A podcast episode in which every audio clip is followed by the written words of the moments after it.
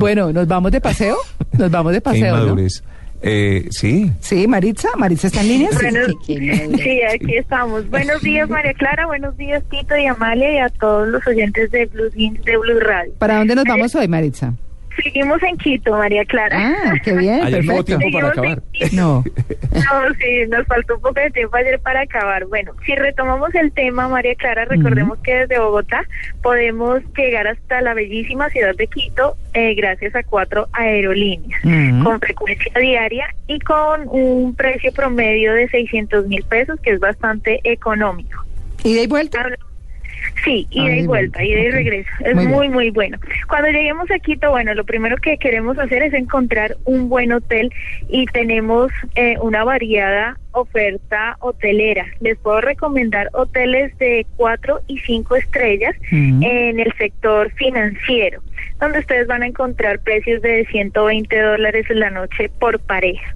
Ujú. Asimismo, si ustedes se quisieran hospedar en la ciudad colonial, en, en el centro histórico, pueden encontrar hoteles boutique con precios que van desde los 300 dólares la noche por pareja. Wow. Sí, ya es un poco más costoso, pero bueno, sabes tú que estás dentro de el centro histórico que es bellísimo Sí. y pues muy cerca a estas principales atracciones, ¿verdad? Sí, claro, a la iglesia de la compañía y bueno, todo lo que hablábamos ayer. Exacto, de lo que hablábamos ayer. Hay un recomendado, María Clara, y es el Museo Guayasamín. Ah. Es una parada prácticamente obligatoria y que vale la pena que cada visitante lo conozca. Es el botero de los ecuatorianos. Pues no porque tenga ese estilo de pintura, porque Guayasamín es un pintor muy, muy colorido, eh, pero tiene otros trazos, eh, muestra otras cosas.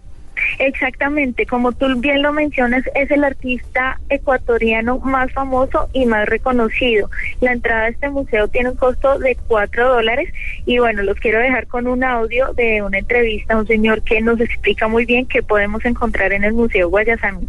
Donde no sepan de mí, donde no sepan de mí,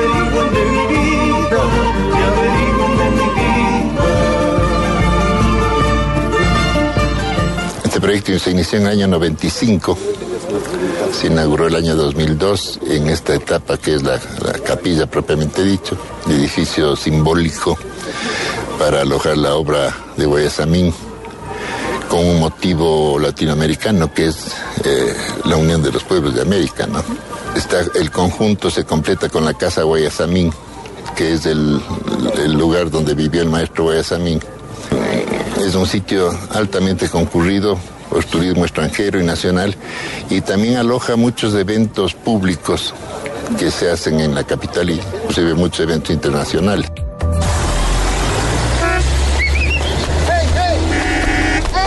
De mochila en Blue Jeans.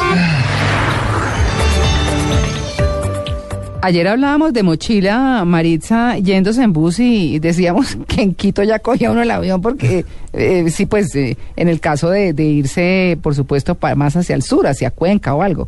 Pero bueno, el plan de mochila hablábamos ayer que era en bus, que se podía llegar en bus sin problema, con algunas incomodidades dentro de Ecuador porque la flota de buses allá es eh, un poco de menor calidad que en Colombia. La verdad, aquí hay unos aviones con ruedas espectaculares. Desaparece la raya de atrás. Ah, Así sí. es. Sí, no, claro, es que un viaje de 36 horas es bastante largo.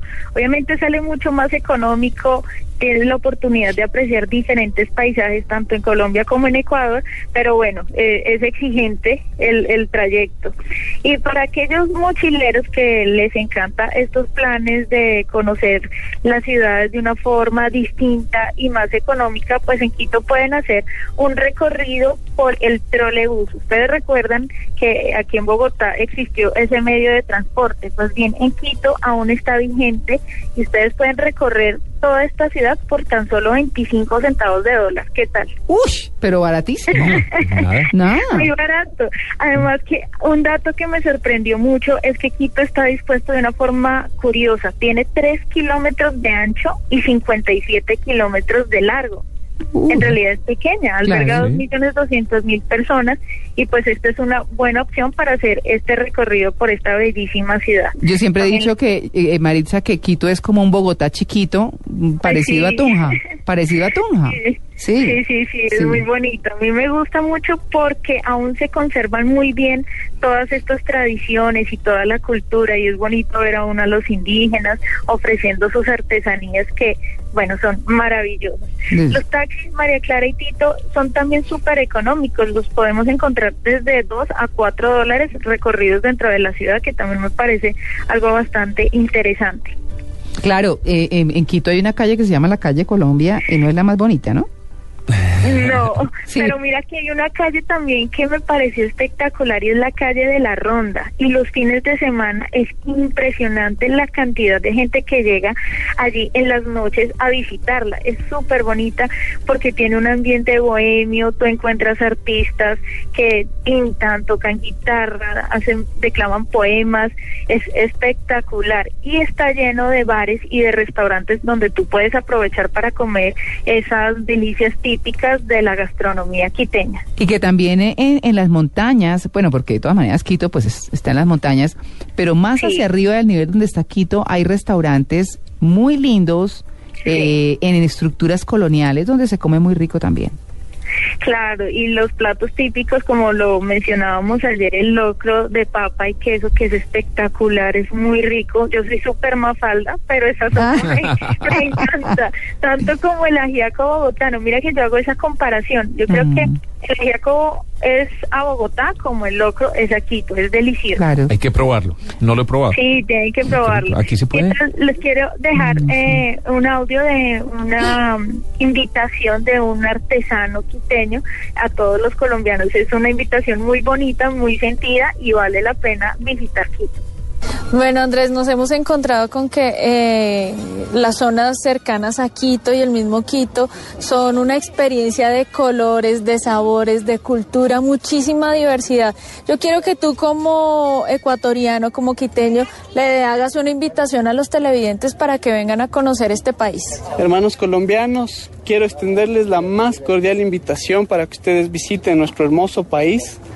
Les damos la más cordial bienvenida, queremos contar con su presencia para que vengan y conozcan nuestra mega diversidad, nuestra diferenciación cultural, vengan y conozcan nuestras etnias y también conozcan nuestro afecto que les vamos a brindar cuando ustedes vengan.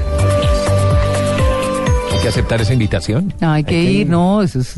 eh, eh, y, y además Ecuador tiene unos paisajes y unas cosas maravillosas. Uno como- oye hablar tanto de los volcanes. Sí. ¿Desde Quito se ven los volcanes? Claro, y, y se ve el- entre Quito, entre Quito y Cuenca se ve el Cotopaxi, Sí. que es un volcán espectacular rodeado de nieve. Entonces el avión pasa por encima y eso es absolutamente fascinante. Están los Sillinizas, que son un par de volcanes eh, de, de, perdón, de, de nevados que están saliendo de Quito y son como gemelos.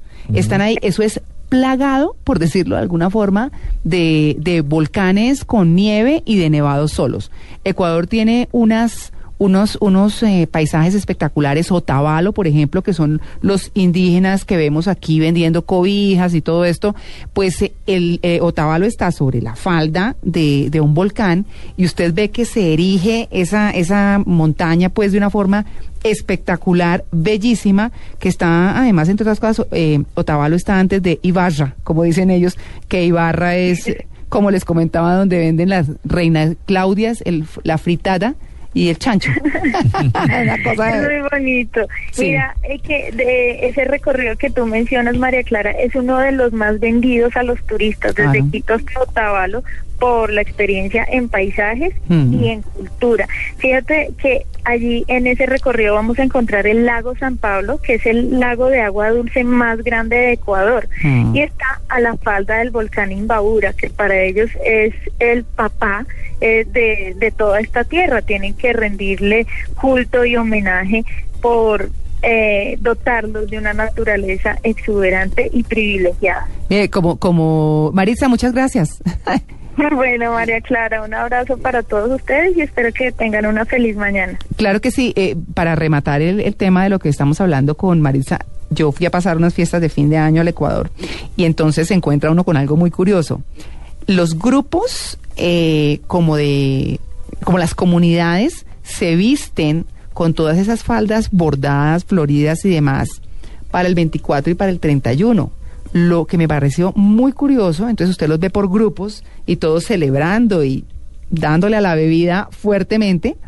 Al otro día, si usted pasa temprano, se encuentra a las mujeres sentadas en el andén lidiándole la rasca al indio que está durmiendo sobre las piernas de ella, pero es absolutamente cultural.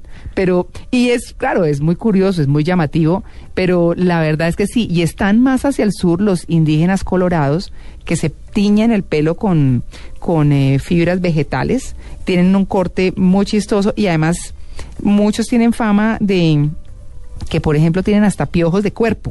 O sea, porque nunca se bañan, siempre están tiñéndose y tienen una vestimenta especial.